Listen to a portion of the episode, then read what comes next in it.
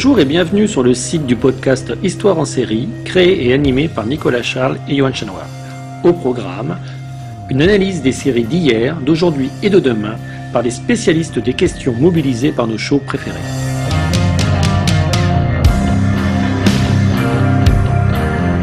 Histoire en série, c'est le podcast qui met en relation histoire, sciences humaines et séries.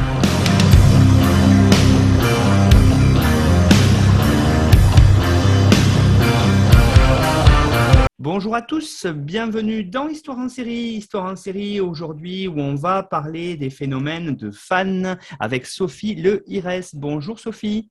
Bonjour. Alors Sophie, je vais commencer par vous présenter. Hein. Vous êtes euh, donc à l'Université de Bretagne occidentale, site de Brest. Vous êtes agrégé d'anglais en 2017 et docteur en langue, littérature et civilisation anglophone depuis tout récemment, hein, depuis décembre 2021.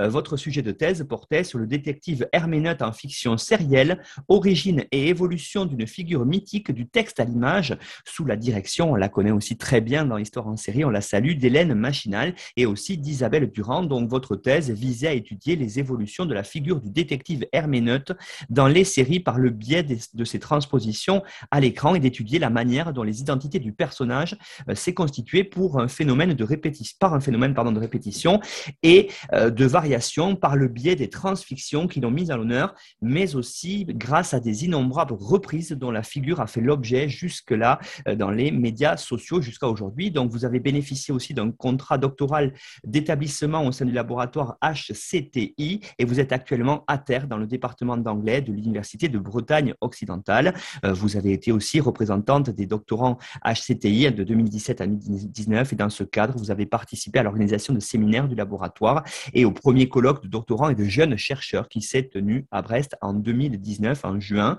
Vous avez aussi quelques publications, notamment sur la série Sherlock. J'ai mis tout ça sur la page de présentation de l'émission euh, sur notre site internet histoireensérie.com.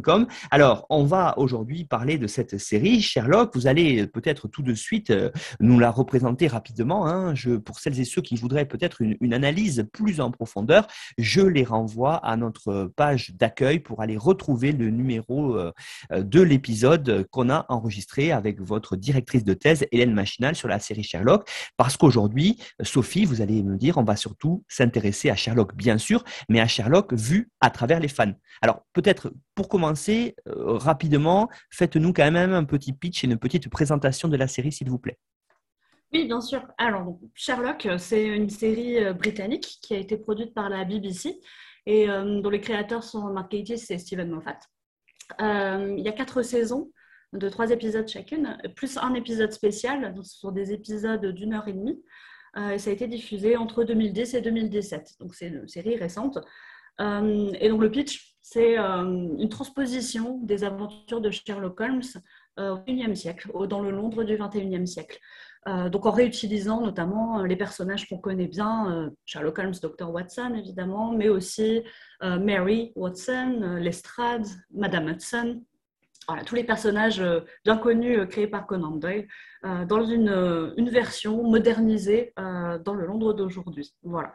Donc ça récupère des intrigues qui existaient déjà, créées par Doyle, avec des éléments mis à jour forcément pour coller à notre contexte. voilà, je pense que bon, pour, pour les détails, effectivement, je vais renvoyer aussi à, à l'épisode enregistré par Hélène Machinal. Euh, je pense que là, pour, euh, pour aujourd'hui, on a, on a l'essentiel. Merci beaucoup Sophie pour la présentation rapide. Effectivement, je pense que pour aujourd'hui, on a l'essentiel. Euh, cette idée justement hein, que je voulais voir avec vous, qui, est quand même très intéressante, Sophie, vous allez me redire, c'est euh, pourquoi en fait il y a eu cette nouvelle adaptation. Vous l'avez dit, on est quasiment plus d'un siècle après euh, l'œuvre de Conan Doyle, et puis on a ce Sherlock aujourd'hui dans, dans, la société actuelle. Alors l'idée, c'est pourquoi? C'est qu'il y a eu une certaine frustration de certains lecteurs face à certaines enquêtes, certaines euh, enquêtes qui n'étaient peut-être pas assez fouillées et du coup, il y a eu matière pour Moffat et Gatiss pour faire quelque chose de neuf? Oui, alors ouais, complètement. Alors euh, le, principe de l'adaptation euh, avec Sherlock Holmes, ça a été ça dès le départ en fait, vraiment dès les débuts, à la fin du 19e siècle et tout au long du 20e siècle. c'est qu'il y a un certain nombre de silences dans le texte, un certain nombre de mystères sur plusieurs plans, qui a motivé directement des, des stratégies ou des, adaptations, des réécritures dès le départ, très tôt en fait. Euh, donc, y a, je vais citer euh, Denis Mélier qui en a, qui en a parlé, qui lui parle du tarissement d'une matière, euh, l'achèvement d'un récit qu'on voudrait inépuisable. et c'est exactement ça, en fait. C'est qu'il il y a une discrétion en fait, autour de Sherlock Holmes et autour de certaines intrigues qui fait qu'il peut être frustrant pour, pour certains lecteurs très motivés parce que il nous manque des informations. il y a tout un tas de possibilités qui restent ouvertes dans le texte d'origine. Euh, ce que Saint-Gelais a aussi a, remarqué dans, son ouvrage Fiction transfuge, dit que a, ça crée une curiosité inversement proportionnelle euh, à la rareté des bribes qui semblent échapper euh, à la vigilance de l'auteur. Mais en soulignant quand même que l'auteur, sans doute, fait ça de enfin, fait ça sciemment en fait pour interpeller aussi le lecteur sans doute et lui donner un petit peu de grain à moudre pour, pour la suite. Euh, donc pour Sherlock Holmes notamment, il y a un certain nombre d'enquêtes qui sont mentionnées au passage dans les aventures, mais qui sont jamais euh, écrites par Doyle, euh, qui sont jamais développées. Donc ça, ça a été un premier point de départ possible pour des personnes qui souhaitaient poursuivre un peu l'expérience et qui se sont amusées, attelées à la tâche de d'écrire ces enquêtes qui sont mentionnées et qui, avec des titres toujours un peu intrigants qui poussent justement à l'exploration. Euh, mais autre chose qui, a aussi poussé, euh, qui a aussi motivé ces réécritures, c'est euh, que le personnage principal lui-même est quand même entouré d'un grand mystère. Il reste assez inaccessible dans toutes les nouvelles et lui-même, en fait, devient une énigme. ce qui encourage beaucoup les réécritures, les apocryphes, les, adaptations même qui ont suivi. donc, ce qui fait que oui, il y a un potentiel c'est vrai. Euh, notamment euh, dans cette série, euh, je reviendrai sur, sur le contexte, le nouveau contexte un peu plus tard, mais, mais il y a toujours un potentiel pour se réapproprier en fait le personnage de Holmes et les aventures qui vont derrière. Et c'est quelque chose que, qu'a fait la communauté en fait, des lecteurs de Sherlock Holmes dès le départ avec cette, ces notions en fait, de Sherlockien, de Holmésien qui se sont mis en place au fur et à mesure du XXe siècle. Alors justement, hein, qu'est-ce que vous pourriez dire là-dessus? Parce qu'on sait, quand on a parlé avec Hélène Machinal aussi, ces notions, euh, vous l'avez dit, Sherlockien, holmésien, euh, qu'est-ce que ça signifie exactement ces notions-là, Sophie? Et puis, euh, qu'est-ce qu'on peut dire autour du coup du phénomène de transfictionnalité? Oui, alors donc les, termes holmésien, sherlockien sont très proches. Hein. dans l'ensemble, ça, ça désigne les, adeptes euh, des aventures de Sherlock Holmes. La petite différence, c'est qu'on considère les Holmésiens, ce, sont euh, des personnes qui appuient vraiment leur théorie, leur réécriture sur un maximum de faits réels et vérifiables. Euh, par exemple, dans la presse de l'époque, euh, ils vont s'appuyer sur des horaires de train, sur la météo qui était mentionnée dans les journaux, euh, pour essayer de dater les aventures écrites par Doyle en se disant, bon, Doyle a mentionné qu'il pleuvait tel jour, alors ça peut, l'aventure s'est peut-être passée à telle date. Le but, ça va être vraiment d'avoir une rigueur historique dans leur démarche. les Sherlockiens, ils tirent profit des moindres possibilités qui sont laissées ouvertes par le texte. Donc des enquêtes que j'ai mentionnées, là, des enquêtes qui, qui sont pas écrites par Doyle, euh, et puis ça va aussi au-delà de ce qu'on appelle le canon. Donc le canon, c'est euh, les enquêtes écrites euh, par Conan Doyle. et ça, ça inclut en fait tout un phénomène de transfictionnalité. Donc les Sherlockiens vont par exemple s'amuser à inventer ou à imaginer ce que ça aurait pu donner si Sherlock Holmes avait rencontré Jack l'Éventreur. Il y en a pas mal qui ont fait ça. il y a aussi notamment l'exemple de Meyer qui a écrit un livre qui s'appelle La solution à 7%, qui lui a imaginé euh, une rencontre entre Holmes et euh, Freud. Euh, donc voilà, il y a vraiment une notion de jeu aussi qui est impliquée là-dedans. le but, c'est vraiment d'explorer toutes les possibilités. Et donc, pour revenir sur le phénomène de transfictionnalité, je, reprends la, définition de, Saint-Gelais hein, qui, lui dit que ce sont des œuvres qui se rapportent conjointement à une même fiction. Donc c'est extrêmement vaste, c'est très large. Euh, ce qui fait que en fait, le moindre élément appartenant à une œuvre source euh, rencontrant un autre élément donne lieu à une transfiction. Donc, dans le cas de Sherlock Holmes, ça va bien au-delà de l'adaptation fidèle du, corpus de, l'œuvre source. Ça, ça vraiment, ça, le, phénomène de transfictionnalité intègre énormément de possibilités. Et donc, ça, n'est pas étonnant alors que euh, et Moffat se soient emparés de leur, euh, propre, enfin, dans leurs propres mots assez facilement en fait, de la figure pour la transposer au XXIe siècle. Ils ont même trouvé que euh, les choses fonctionnaient très bien. Donc, il y a d'autres raisons pour ça, évidemment. Mais euh, il y a une dynamique de réappropriation qui a été instaurée dès le départ, en fait. Et la communauté euh, des, des, des Holmésiens, est à la fois très rigoureuse et très joueuse hein, depuis le, début, mais aussi très productive. Il y a vraiment énormément de productions qui ont été faites.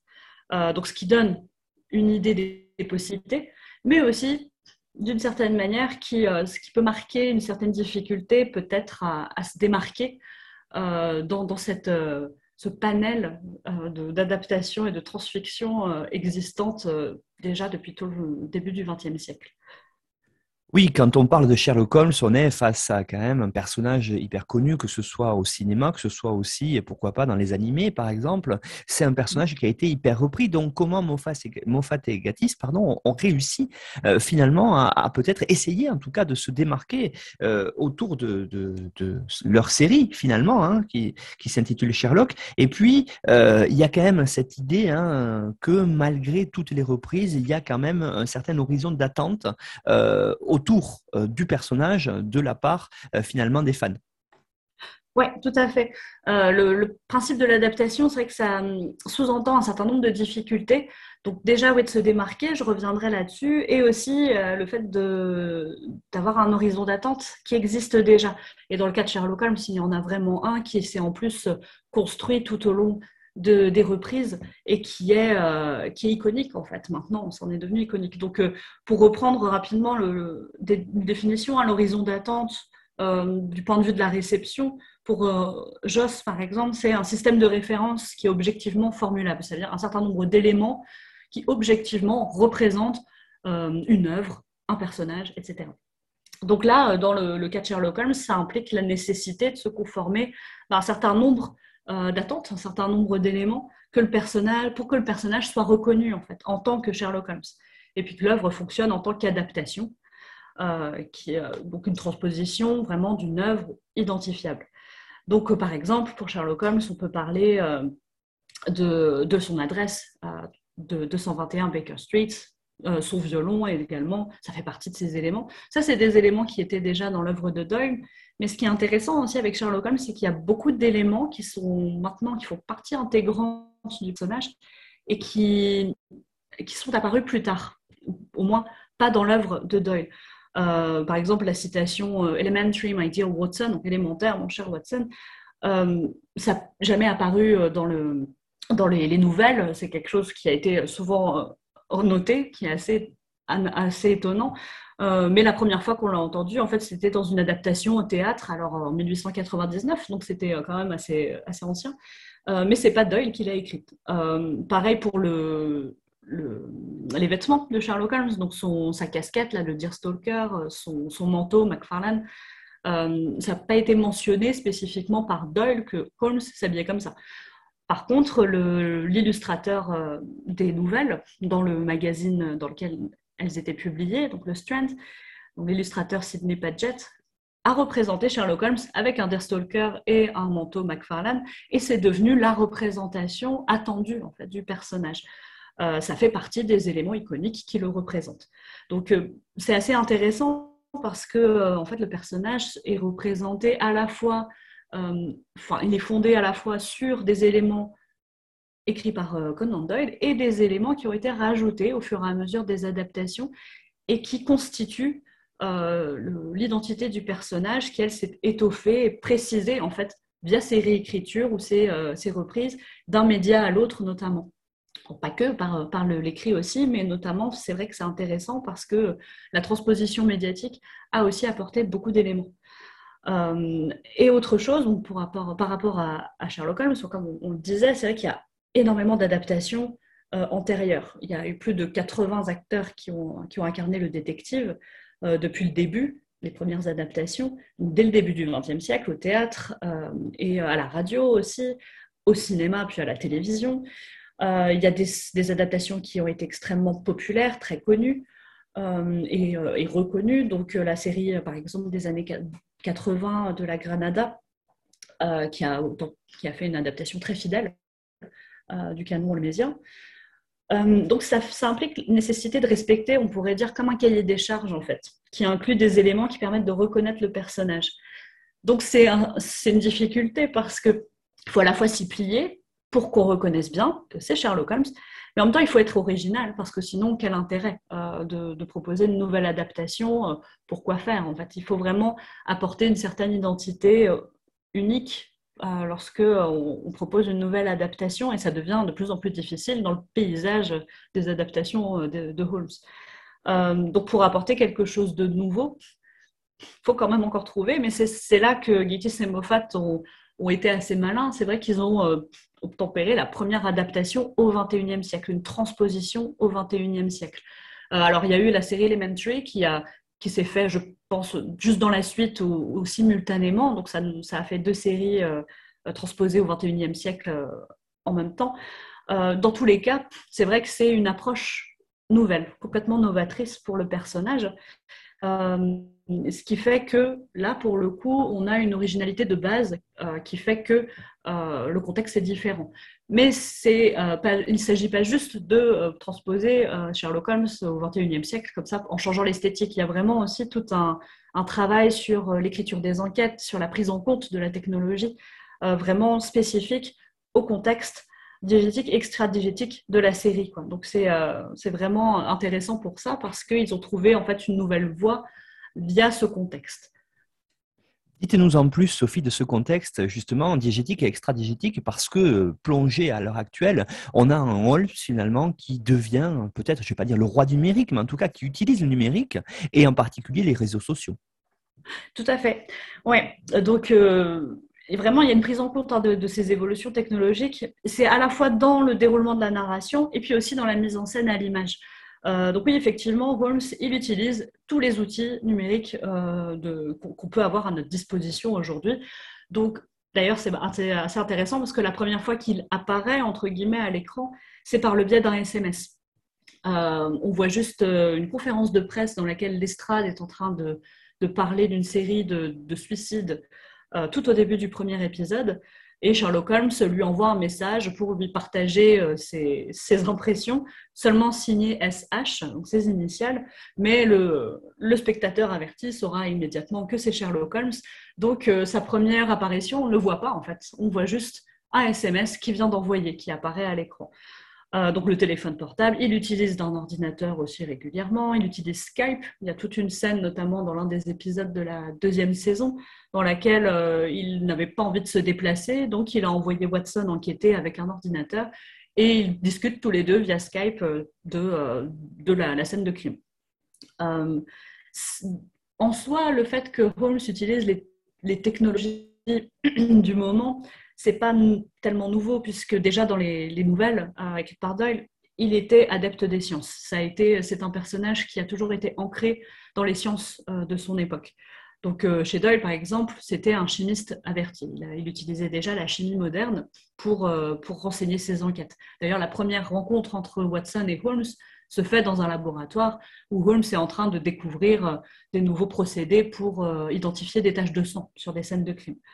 Euh, d'ailleurs, et dans la série, ça, ça a été repris. On le voit très régulièrement dans un laboratoire en train de conduire des expériences chimiques aussi.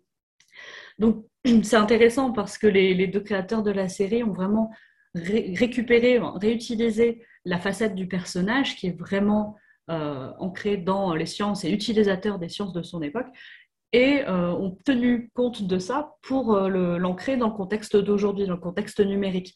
Donc au-delà des évolutions euh, comme le téléphone, il, utilise oui les réseaux sociaux euh, qui apparaissent à l'écran d'ailleurs. Je parlais des contenus du SMS. Il y a un épisode où on voit une mise en scène d'une supposée clé qui permettrait de déverrouiller les portes euh, créée par Moriarty, qui apparaît aussi à l'écran.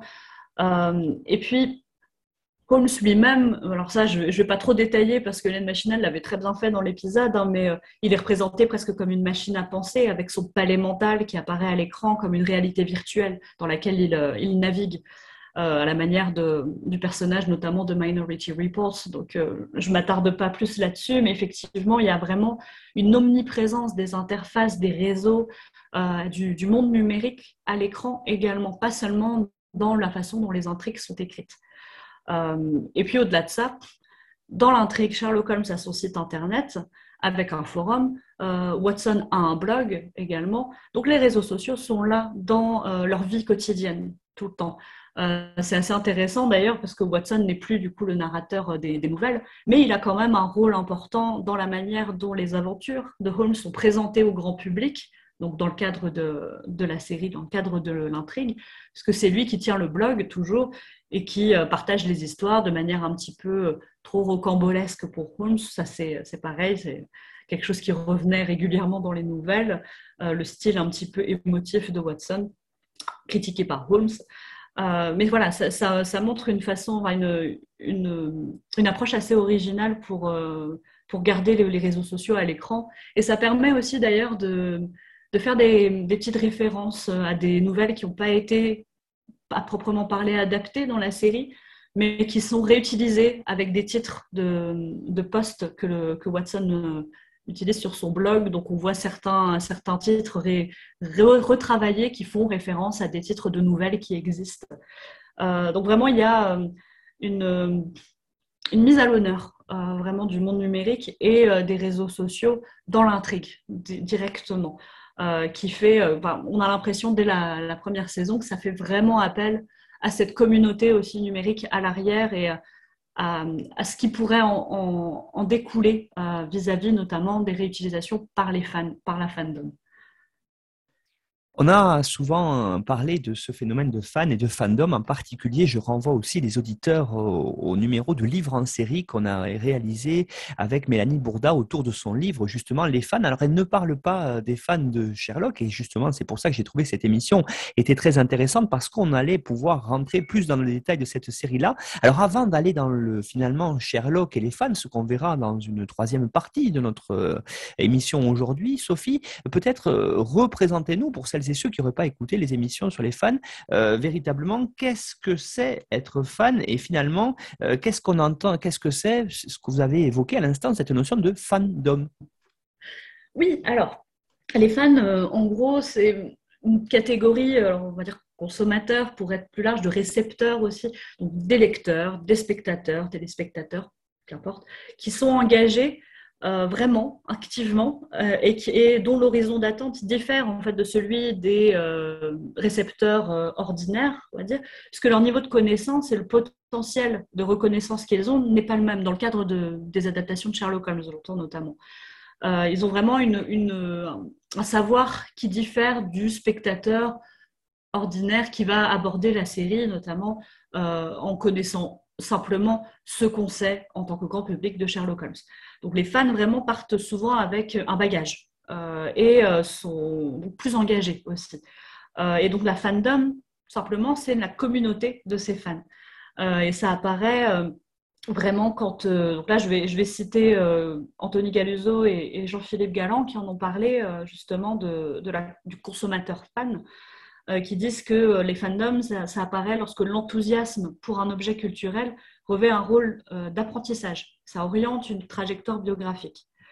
Euh, et il y a Philippe Le Guern aussi qui, lui euh, évoque les, éléments d'une culture commune qui est érudite et qui est distinctive autour de références partagées. Vraiment, dans la fandom, il y a une notion de communauté qui est très intéressante et qui fonctionne, enfin, qui, qui s'applique tout particulièrement à la communauté des Sherlockiens, des Olmésiens, qui trouvent en fait comme un nouveau souffle. Euh, il y a vraiment aussi une notion de participation de tout le monde, en fait. Tout le monde participe euh, au, sein de la fandom. Il y a euh, un, phénomène assez unitaire là-dedans de, culture participative. Dites-nous en plus ce que vous entendez par cette notion justement de culture participative. C'est très intéressant parce qu'on est là par, on y reviendra aussi plus tard dans l'émission, une véritable interaction par personne, on va dire, interposée, parfois à l'autre bout de la planète, donc pas via les réseaux sociaux notamment, ou, Internet. Et ça, c'est très intéressant, cette idée-là de construire finalement quelque chose à plusieurs. Oui, tout à fait. Alors, euh, pour, euh, pour en dire plus pour la culture participative, je vais, m'appuyer hein, sur ce qu'a fait euh, Henry Jenkins, qui a, qui a beaucoup travaillé sur la question. Donc, pour faire une, traduction ou une adaptation, en tout cas, de, de, ses propos en anglais, pour lui, ce, qui définit, la culture participative, c'est qu'il y a déjà notamment une notion de soutien de la communauté lorsqu'il s'agit de partager ses créations avec les autres. Donc les créations de fans, que ce soit des théories, des fanfictions, on aura, on aura l'occasion de reparler en plus en détail de tout ça. Euh, toutes, ces créations sont vraiment soutenues par le reste de la communauté. Il y a un, un entrain, un engouement pour ça. Euh, il y a également une sorte de tutorat, on pourrait dire, qui se met en place entre les fans les plus expérimentés euh, et euh, les novices, donc les, plus expérimentés, partageant leurs connaissances avec les novices. mais il y a quand même une conviction que chaque contribution a son importance, que ce soit celle de, de personnes expérimentées ou de personnes qui rejoignent tout juste la communauté. Et puis il y a aussi un sentiment donc, de connexion, effectivement, donc à l'international d'ailleurs. Euh, entre les membres de la communauté. L'opinion des autres a vraiment son importance. Euh, et donc, il y a des discussions vraiment argumentées et tout le monde a son mot à dire. C'est ça qui est intéressant dans la, culture participative, c'est qu'il n'y a pas de hiérarchisation des opinions ou des connaissances, et chacun a quelque chose à apporter. Euh, et donc, il y a vraiment cette idée que l'intelligence collective apporte toujours un plus qui nourrit encore et encore les productions possibles euh, pour prolonger euh, l'expérience en fait. Qu'est-ce que vous entendez par cette notion d'intelligence collective finalement, Sophie? Parce que c'est quelque chose de très intéressant, justement, l'idée que ici, on n'est pas simplement chez soi en train de regarder une série, mais qu'on la vit différemment, c'est ça? Oui, tout à fait. Il, y a, cette idée-là que, en fait, l'intelligence collective se construit grâce aux contributions de chacun. Et tout le monde peut participer. N'importe quelle personne ayant vu la série, par exemple pour Sherlock, euh, peut tout à fait euh, apporter euh, sa pierre à l'édifice. donc, pour ce qui est de la notion en elle-même, il y a Pierre Lévy qui, l'a définie en disant que c'est une intelligence partout distribuée, sans cesse valorisée, qui est coordonnée en temps réel et qui aboutit à une mobilisation effective des compétences. Et le but, euh, de l'intelligence collective. Donc, c'est la, reconnaissance et l'enrichissement mutuel des personnes. Il y a vraiment cette idée que euh, personne ne sait tout, tout le monde sait quelque chose. Donc, tout le monde peut apporter euh, quelque chose de pertinent à la discussion. et l'idée, c'est vraiment de partager pour créer vraiment une convergence. Donc, ça aussi, on, on a cette notion de culture de la convergence dont Jenkins a parlé, qui est alimentée par l'intelligence collective. Donc la culture de la convergence, pour revenir rapidement là-dessus, euh, c'est le fait que euh, le contenu existe et passe d'un média à l'autre par le biais d'une coopération justement entre, euh, entre différentes industries déjà, mais aussi grâce au public, parce que le public fait la démarche en fait d'aller chercher l'information, le divertissement sur différents médias. Ils vont faire la, la démarche pour trouver ce qu'ils cherchent. Et donc via cette, cette démarche, se met en place une intelligence collective qui est nourrie au fur et à mesure en fait des participations de chacun. Euh, donc effectivement, je parle souvent de fans parce que euh, la plupart des personnes qui prennent part à, cette démarche sont des fans, parce que c'est eux les plus impliqués, mais c'est tout à fait possible pour des, spectateurs euh, ordinaires, si on peut utiliser ce mot-là, des spectateurs moins impliqués, de participer aussi. Euh, et les réseaux sociaux ont vraiment facilité ça, puisque euh, euh, via certains réseaux, donc je pense notamment au début des années, des années, 2010, il y avait le réseau Tumblr qui était très en vogue et qui a été très, une pierre angulaire hein, pour la série Sherlock notamment, et qui permet en fait à tout le monde de s'intéresser de près ou de loin à la série et de participer ou pas aux discussions, mais au moins de se tenir informé, qui est très intéressant de ce point de vue-là.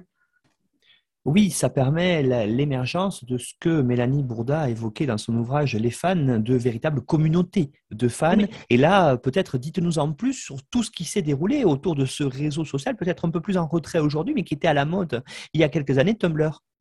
Oui, oui, oui, effectivement. Là, c'est un réseau qui a été pas mal supplanté ces dernières années par euh, d'autres réseaux beaucoup plus populaires. Mais qui était très, très populaire au début des années 2010, alors essentiellement chez des, utilisateurs plutôt jeunes, hein, mais on trouve un peu toutes les générations quand même dessus encore aujourd'hui. Donc le réseau Tumblr, en fait, se, se présente sous forme de blog, alimenté par des publications qui s'appellent des posts, qui peuvent être partagés et qui peuvent être étoffé aussi par ceux qui les partagent. Donc en fait, il y a une possibilité de partager une publication et de rajouter un commentaire personnel et ainsi de suite. Donc il peut se créer vraiment euh, des, grandes discussions sur les mêmes publications.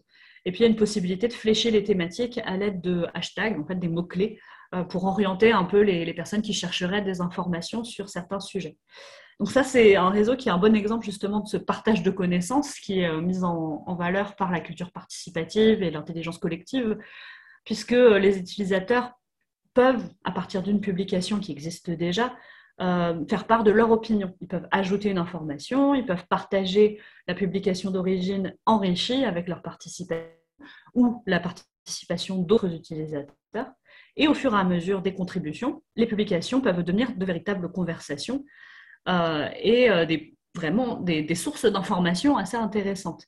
Il y a vraiment eux qui citent leurs sources, qui vont renvoyer à des ouvrages. C'est assez impressionnant, notamment dans la communauté hein, des, des Olmésiens et des Sherlockiens. il y a vraiment une rigueur qui est toujours là, qui existe encore. Alors pas toujours, évidemment, mais on peut le noter quand même, ça existe encore.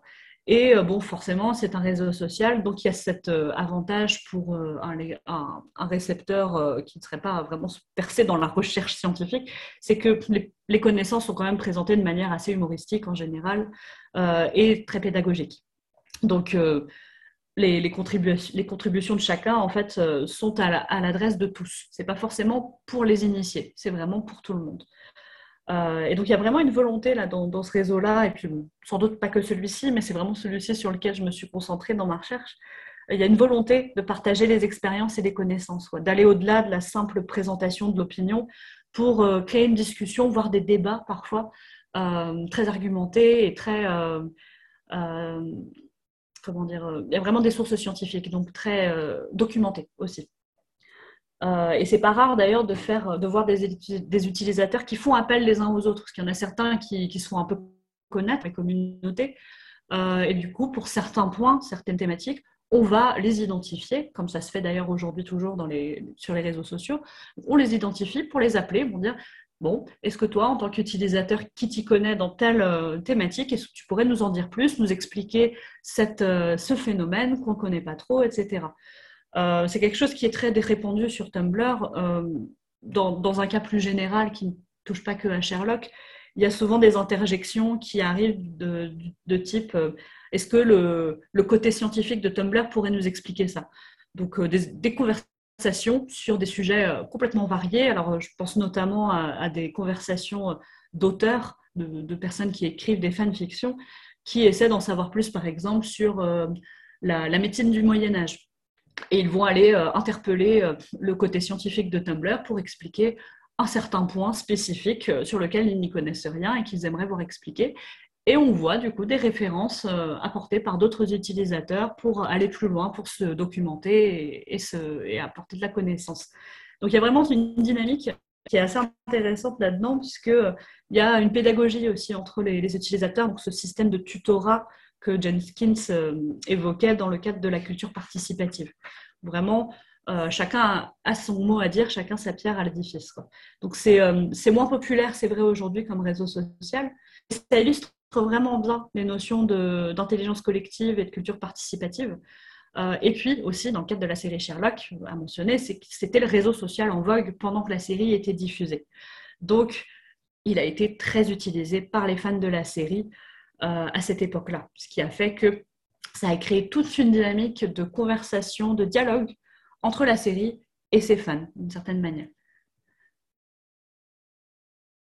Parlons maintenant, Sophie, de, ces fans, hein, de ces fans de, Sherlock qui, euh, dans les pratiques de fans, euh, ce sont quand même des, gens qui, euh, j'imagine, par rapport aux pratiques de fans dans notre série, aiment bien partager les choses, mais aiment aussi peut-être jouer ici au détective. Je pense que c'est peut-être la base d'être fan de Sherlock. Tout à fait, c'est exactement ça, et c'est c'est ce qui a fonctionné en fait très rapidement, encore une fois. Il y a toujours, comme, comme j'évoquais au début, là, il y a toujours cette, cette volonté de, de jouer, de mener l'enquête et d'aller au-delà en fait de, de, ce qui est proposé dans la diégèse pour continuer euh, à dénouer un peu les mystères qui euh, persistent une fois que euh, l'intrigue est terminée, que l'épisode est diffusé. donc les, les fans en fait de, Sherlock Holmes, là, de, Sherlock Holmes oui en général et de la série plus particulièrement, ont vraiment créé une communauté aussi d'enquêteurs d'une certaine manière qui, qui s'apparente à ce que Jason Mitchell appelle les, forensic fandom. Forensic, c'est la police scientifique en fait. Donc il apparente vraiment certaines fandoms à une équipe de police scientifique euh, qui va euh, collectivement en fait travailler euh, pour décoder euh, les mystères qui existent dans une narration complexe, pour analyser l'arc narratif, pour faire des prédictions sur la suite de l'histoire, notamment. Euh, ça, c'est très en vogue. Et donc, ils, sont extrêmement rigoureux, ils vont vraiment analyser les détails. Et il y en a beaucoup dans Sherlock. on parlait de la présence à l'écran de certains mots qui apparaissent pour, pour manifester en fait le processus de pensée de Sherlock Holmes pendant qu'il mène ses enquêtes il y a vraiment des fans qui vont aller faire des captures d'écran, faire des arrêts sur image pour être sûr de bien voir le moindre mot. Et grâce à ça, euh, parfois, certains fans avaient vu des choses arriver avant que euh, les épisodes suivants soient, soient, dévoilés.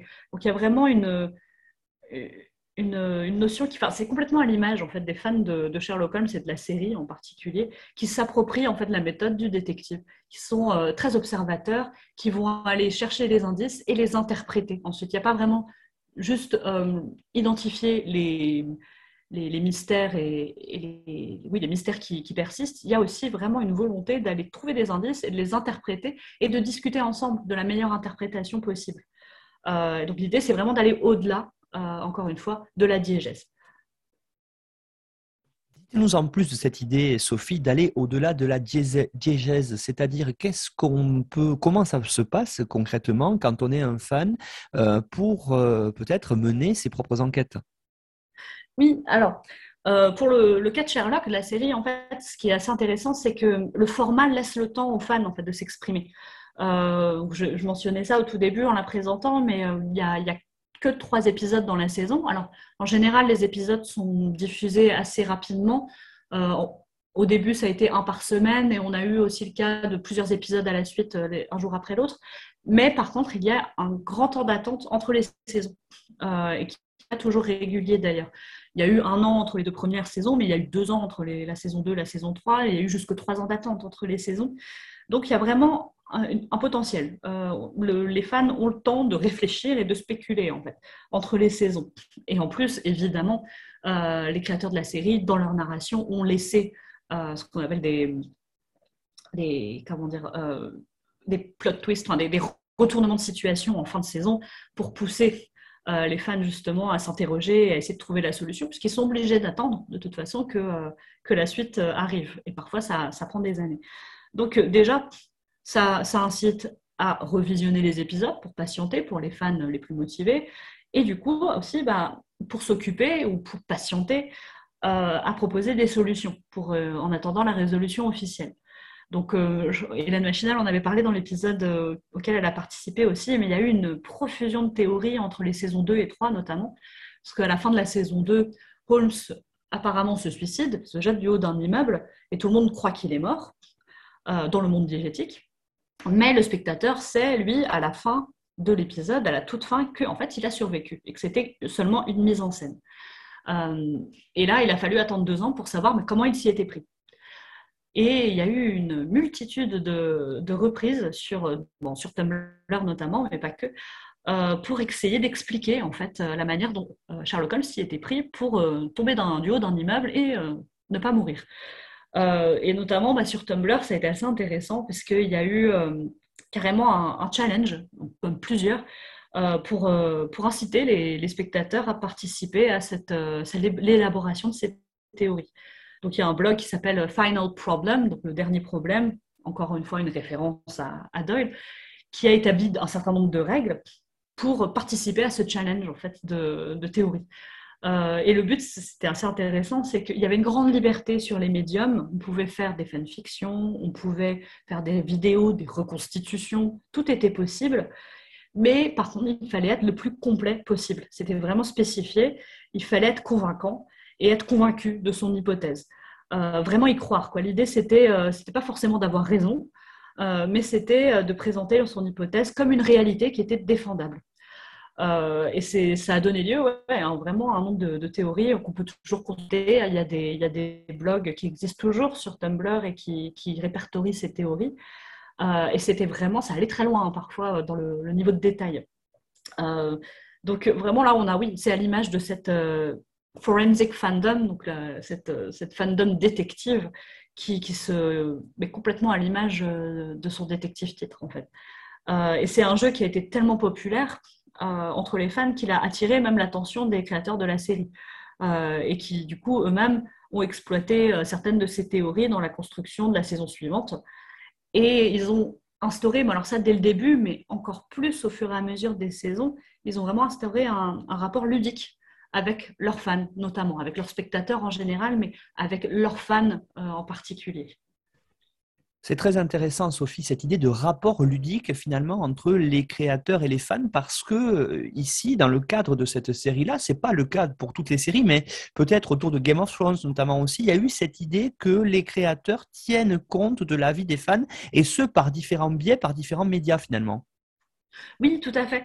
Ça, c'est un phénomène qui est intéressant parce que, encore une fois, c'est pas totalement nouveau, notamment quand on parle de Sherlock Holmes, puisque euh, à, l'origine, ce sont des nouvelles qui étaient euh, diffusées dans la presse. Euh, bon, en général, comme Sherlock Holmes, ce sont des nouvelles. l'histoire était terminée. Donc, de toute manière, il y avait peu de choses à attendre au niveau de l'intrigue. L'intrigue n'allait pas être modifiée. mais lorsqu'on parle de feuilleton, notamment, alors ça, c'était surtout populaire, bon c'est populaire un peu dans le monde entier, mais en France on en a eu euh, énormément euh, au 19e siècle. Euh, les, magazines tenaient compte du courrier des lecteurs pour voir aussi, pour inciter les, auteurs à aller dans un certain sens. Et, et, Conan Doyle, lui, en a fait les frais déjà à l'époque. Hein. Il, avait souhaité arrêter d'écrire les, les aventures de Sherlock Holmes, il aurait, bien aimé passer à autre chose, mais les lecteurs lui en ont pas laissé l'opportunité. Ils ont écrit des courriers incendiaire à Doyle et au magazine qu'il publiait pour euh, réclamer des, nouvelles euh, de, Holmes, pour, euh, pour se plaindre du fait que Doyle avait tué Sherlock Holmes. Il a été un peu obligé de, de s'y remettre, en fait, de recommencer à écrire. Donc c'est vraiment un phénomène de, dialogue entre les lecteurs, les récepteurs et les créateurs de fiction qui, qui, existe depuis un moment et qui est encore exploité en fait dans la série aujourd'hui. D'ailleurs, les créateurs se sont un peu laissés avoir aussi parfois par l'enthousiasme des fans. Euh, on pourra y revenir, mais euh, ce qui est intéressant, c'est qu'ils ont, ils ont utilisé donc, les théories euh, dans leur diégèse. Donc ça, je crois qu'Hélène Machinal aussi en avait parlé. On voit notamment au début de la saison 3 des groupes de fans de Holmes qui croient qu'il est innocent, puisqu'il a été discrédité par Moriarty avant de mourir, entre guillemets. Donc ces, fans le croient innocent, ils croient qu'il est en vie, donc, euh, ils se réunissent pour euh, proposer des hypothèses, plus ou moins rocambolesques. Et euh, certaines hypothèses bah, sont tirées directement des théories qui sont nées sur Internet. Donc, le savoir des fans, en plus, est rendu légitime c'est par la série, par les créateurs de la série. Et ça, c'était déjà le cas dès le début de la, de la série, dans la, première saison, puisqu'il y a une petite intrigue dans laquelle Holmes enquête sur une, présentatrice très populaire qui a été assassinée. Et il dit lui-même qu'il euh, faut aller sur les forums de fans parce que c'est une source d'information euh, cruciale. Donc le, détective lui-même rend légitime en fait le savoir des fans, dit euh, vraiment que ce sont des connaisseurs et qu'il faut leur faire confiance. Donc via en fait le personnage, c'est comme si les créateurs incitaient aussi les fans à, prendre la parole, à s'exprimer en leur disant vous avez aussi une légitimité de votre côté. Quoi. donc il y a aussi un rapport qui s'est créé dès le départ et qui s'est étoffé au fur et à mesure des saisons. Euh, comment dire, il y a, dans la, la, construction des enquêtes euh, est assez complexe en fait dans, dans la, série, euh, la série Sherlock, puisque ça c'est un peu à, part, mais les, les, créateurs se basent à la fois sur des éléments des nouvelles, des éléments qu'ils inventent eux-mêmes lorsqu'il s'agit d'objets contemporains par exemple, donc, qui n'existent pas chez Doyle, euh, il s'inspire d'adaptations précédentes et du coup, là, s'inspire aussi du travail des fans. Donc, il y a vraiment comme un patchwork de références qui est un peu, euh, pas jeté en pâture, mais euh, proposé, on va dire, aux, spectateurs qui, s'y connaissent et qui peuvent s'amuser à essayer d'identifier toutes les références. Donc, savoir si tel élément vient des nouvelles de Doyle, si tel élément vient d'une autre adaptation, etc. etc. donc, il y a vraiment tout un jeu aussi qui est, là dès la première saison pour pousser un petit peu les, les, plus connaisseurs à aller poursuivre l'enquête une fois qu'ils ont visionné l'épisode. Donc, le revoir et identifier ses références. Et ça joue vraiment sur la, propension des amateurs de Sherlock Holmes à, analyser tous les éléments et qui leur est très connu en fait depuis le début du XXe siècle. Euh, à ce propos, je, parle, enfin, je dirais deux mots sur un, phénomène qui s'appelle euh, The Great Game, donc le grand jeu, euh, qui est né au début du XXe siècle en fait chez les amateurs de Sherlock Holmes. Et en fait, ce grand jeu, ça consiste à considérer que Watson et Holmes, ce sont des personnages historiques qui ont existé et que Doyle, c'était leur agent littéraire. Donc c'est vraiment, il y, a, cette notion de suspension euh, consentie de l'incrédulité, donc d'accepter la fiction comme une réalité, tout en partant du principe que c'est un jeu. Hein, ils, ne croient pas littéralement que les personnages existent, mais on fait comme si. Et ça, c'est quelque chose qui existe depuis le départ et qui a été complètement reprise, complètement, enfin, qui, existe toujours chez les fans et chez les spectateurs, euh, certains spectateurs de la série aujourd'hui. Alors comment justement cette notion hein, euh, qui, que vous venez d'évoquer, hein, qui est très intéressante, on la retrouve aujourd'hui hein, euh, active, on va dire, à l'ère du numérique? Oui, alors donc il y a une porosité entre la fiction et, la réalité euh, avec ce grand jeu. Et aujourd'hui, en fait, donc les fans continuent à, faire semblant de considérer la fiction comme une réalité, et avec les réseaux sociaux, ça leur donne des nouvelles possibilités, en fait. Déjà pour communiquer, pour échanger. C'est instantané, forcément, via les réseaux. C'est global, c'est à l'international. Et ça donne vraiment du poids à la communauté. Euh, et à ce, sujet-là, euh, je pense qu'un des, exemples les plus parlants, c'est euh, encore une fois entre les saisons 2 et 3, donc ce, ce hiatus pendant lequel les fans ont, ont pas mal théorisé sur la mort, entre guillemets, de Sherlock Holmes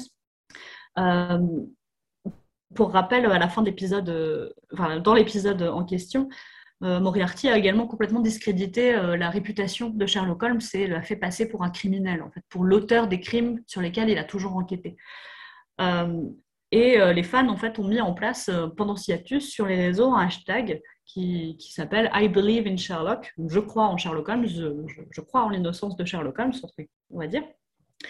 Et c'est un hashtag qu'on a retrouvé partout sur les réseaux et qui est assez intéressant parce que ça dénote vraiment de cette volonté quoi, de, faire comme si. Faire comme si Sherlock existait vraiment et euh, qu'il y avait toute une communauté de soutien qui s'était mise en place dans notre monde à nous, pas que dans la diégèse, aussi euh, dans la réalité euh, des spectateurs. Euh, c'est des hashtags qu'on a retrouvés euh, vraiment sur les réseaux, mais pas que. Hein. Personnellement, j'en ai même vu à Brest, euh, dans, la, fac où je travaille. Donc, il y avait vraiment un engouement et une volonté de jouer, de continuer en fait à, créer ce sentiment de communauté via ce jeu, qui était très intéressante. Et, c'est bien pour la série aussi, c'est tout dans l'intérêt des, créateurs, puisque ça alimente la fiction, ça alimente l'intérêt pour la série, alors qu'elle n'est pas en cours de diffusion. Ce qui arrive quand même beaucoup avec Sherlock, puisque avec seulement trois épisodes tous les deux ans, il y a quand même une longue, longue période où il n'y a rien, il n'y a pas de nouveau contenu euh, de proposer. Donc ça, permet quand même de garder un peu euh, vivace euh, l'attention des, spectateurs de ce point de vue-là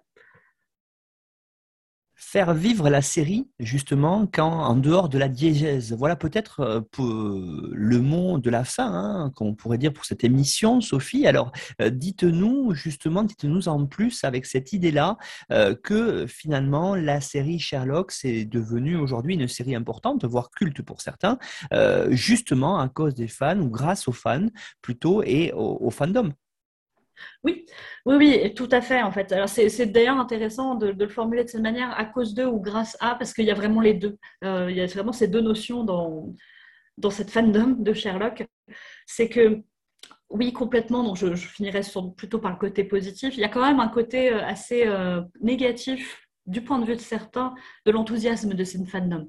donc certains fans d'autres séries qui ont quand même pu euh, voir sur les réseaux la fandom de Sherlock s'exprimer, qui considère qu'elle est quand même un petit peu, euh, enfin, elle est partie un peu loin parfois dans ses théories, qu'ils exagèrent, un petit peu. Bon, il y a de ça. et puis, il y a aussi certains les créateurs parfois qui ont pu pâtir un petit peu de, de l'enthousiasme des fans, qui en fait mélangeaient tellement la réalité et la fiction que par certains avaient un peu de mal à accepter que l'intrigue n'aille pas dans le sens qu'ils avaient pensé. Ils avaient vraiment, certains ont fait des, des études très précises, euh, notamment des relations entre les personnages. Et pour eux, certaines choses devaient se passer parce que l'intrigue menait à ça, selon eux. Et ont très mal accepté lorsque ce n'était pas le cas. Euh, donc les créateurs de la série ont dû s'exprimer pour justifier des fois leur choix d'écriture. Euh, les acteurs aussi, d'ailleurs, notamment Martin Freeman qui, interprète Watson et qui s'est plaint plusieurs fois de de se trouver un peu brigué par euh, les attentes des fans et qui, trouvaient que c'était plus tellement amusant de jouer dans la série lorsque euh, les fans avaient autant de contrôle, entre guillemets, hein, mais avaient au moins un sentiment de contrôle, avaient l'impression qu'ils avaient un certain contrôle et, euh, devenaient un peu agressifs lorsque leurs attentes n'étaient pas comblées. mais ça, c'est assez intéressant puisque, encore une fois, Doyle en a fait les frais au départ. Il a reçu des lettres très, très violentes lorsqu'il a, entre guillemets, tué son personnage. Donc, c'est pas nouveau euh, non plus dans les fans de Sherlock Holmes.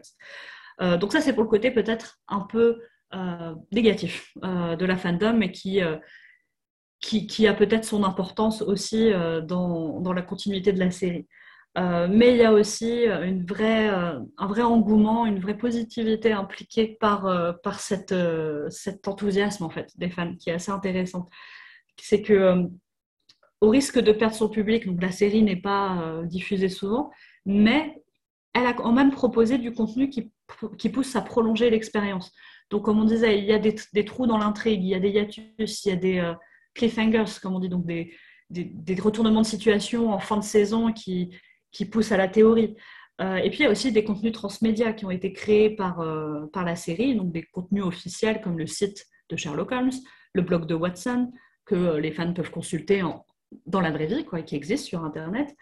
Euh, il y a une application aussi qui avait été proposée, euh, le, network, Sherlock the Network, où euh, il s'agissait, où il s'agit d'ailleurs encore de, mener des enquêtes via l'application.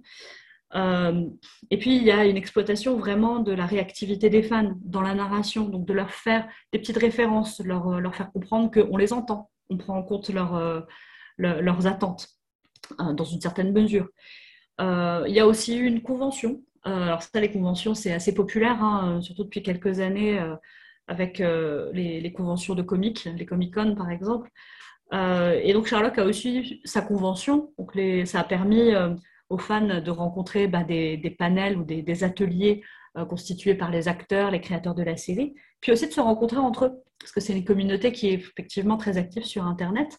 Euh, mais qui aiment bien se retrouver. Alors, euh, notamment dans les conventions, sur les tournages aussi, quand elles avaient encore lieu, euh, les fans aimaient bien se retrouver du monde entier pour assister, si possible, à des bribes de tournage en extérieur. donc, il y a quand même, encore une fois, ce sentiment de communauté qui, derrière tout ça, se crée et est assez fidèle à la série et aussi fidèle entre, entre membres. donc, les réseaux sont vraiment devenus un mode de partage indirect euh, et de promotion de la série aussi via ça. Euh, donc pour les fans entre eux, mais aussi pour les autres communautés et pour les autres utilisateurs des réseaux. Euh, à ce niveau-là, je peux parler notamment des, GIFs.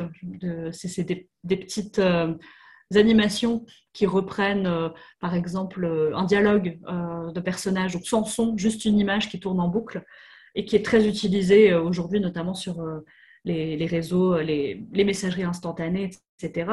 Et ça permet en fait d'une certaine manière de promouvoir la série de manière complètement euh, indirecte pour euh, les créateurs de la série. Euh, c'est pas de leur fait, mais les fans réutilisent ça et j'ai vu des, occurrences, notamment sur Tumblr, encore une fois, d'utilisateurs qui disaient qu'ils avaient commencé une série parce qu'ils avaient vu beaucoup de, GIFs utilisés et que ça leur avait donné envie.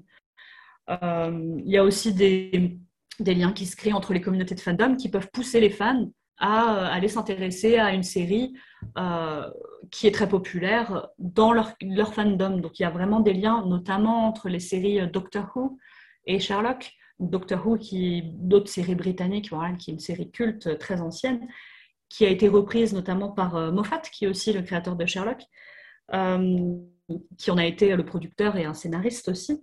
et ça fait qu'il y a vraiment des liens assez forts entre les deux séries sur plusieurs points et des liens assez forts entre leurs fans aussi. ce qui crée presque des, super fandoms en fait, des, des fandoms de plusieurs séries euh, et ça fait des, bah, des transfictions nouvelles. C'est encore un phénomène qui existe. il y a notamment une vidéo sur, euh, YouTube qui, est vraiment pas mal faite, une vidéo de fans qui propose une, rencontre entre Sherlock et le docteur de Doctor Who dans le TARDIS. Donc le TARDIS s'arrête dans la rue devant l'appartement de, Holmes à Baker Street et les deux personnages se rencontrent. Euh, donc il y, a, vraiment, ça, pousse à la production toujours. Il y a, y a vraiment un phénomène de presque de poupée russe en fait, où euh, la fiction officielle de la série donne lieu à des réinterprétations et des théories. Ces théories, à leur tour, donnent lieu à des nouvelles créations pour mettre en scène ces théories. Donc c'est vraiment intéressant, c'est que le, dialogue ne s'arrête jamais vraiment. Euh, et euh, ce qui prouve aussi que parfois les fans effectivement peuvent être un frein et peuvent compliquer la tâche des créateurs puisqu'il faut se conformer aussi à l'horizon d'attente, comme on a dit. Mais en même temps, euh, ces créateurs ont tout intérêt à capitaliser un petit peu sur le potentiel en fait, euh, de leur œuvre à être euh, récupérée par les fans. Parce que, en fait, ce sont eux, d'une certaine manière, les premiers intermédiaires qui permettent la, promotion d'une œuvre. Ça, c'est Jenkins hein, qui, l'a montré aussi dans sa, ses études sur la culture de la convergence. C'est que les fans vraiment sont primordiaux pour ça. Et donc, d'une certaine manière, ça vaut la peine, et comme l'ont fait les créateurs de Sherlock, ça vaut la peine de, tenir compte vraiment euh, des, tendances euh, dans les groupes de fans. Euh, et dans Sherlock, pour donner un dernier exemple, ça s'est fait, c'est assez flagrant, notamment dans la dernière saison, quand on parle des phrases d'accroche, les, les catchphrases, donc les phrases un peu cultes prononcées par les personnages euh, et qui sont euh, réutilisés, récupérés par les fans dans n'importe quelle situation, notamment pour créer des produits dérivés. Euh, il y a eu beaucoup de créations de fans autour de certaines répliques des personnages dans les premières saisons. Et dans la toute dernière, il y a une scène assez amusante où Watson est avec sa compagne, Mary.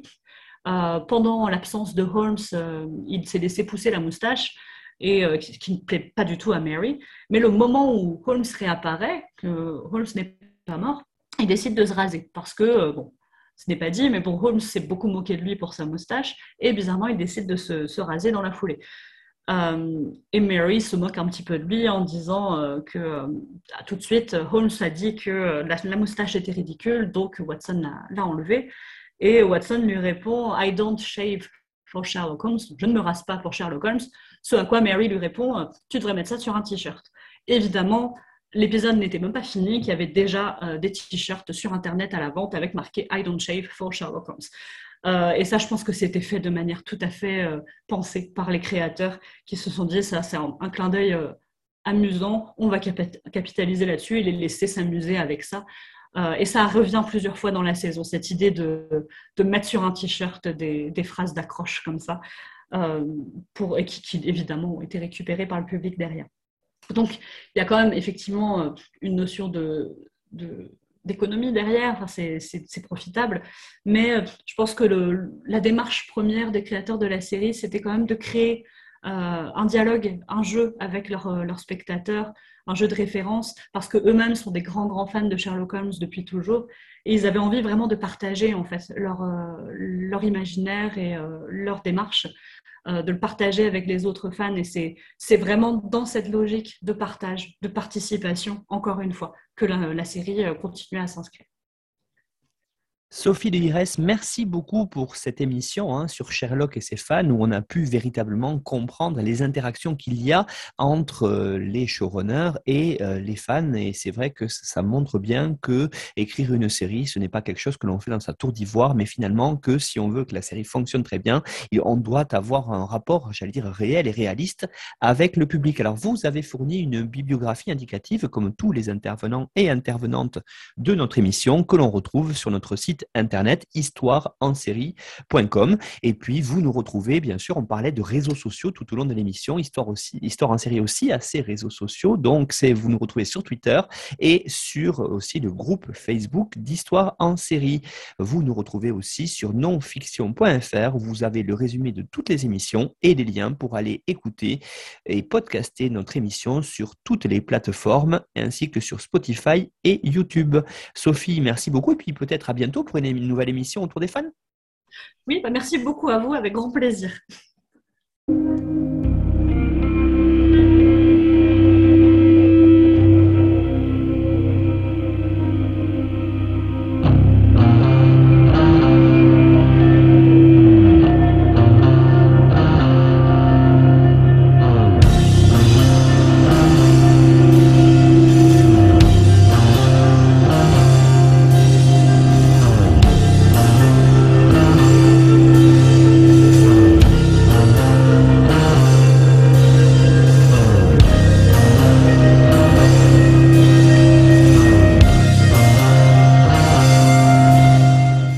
Retrouvez-nous sur Twitter, at Histoire en série, pour connaître le programme à venir ainsi que des conseils bibliographiques.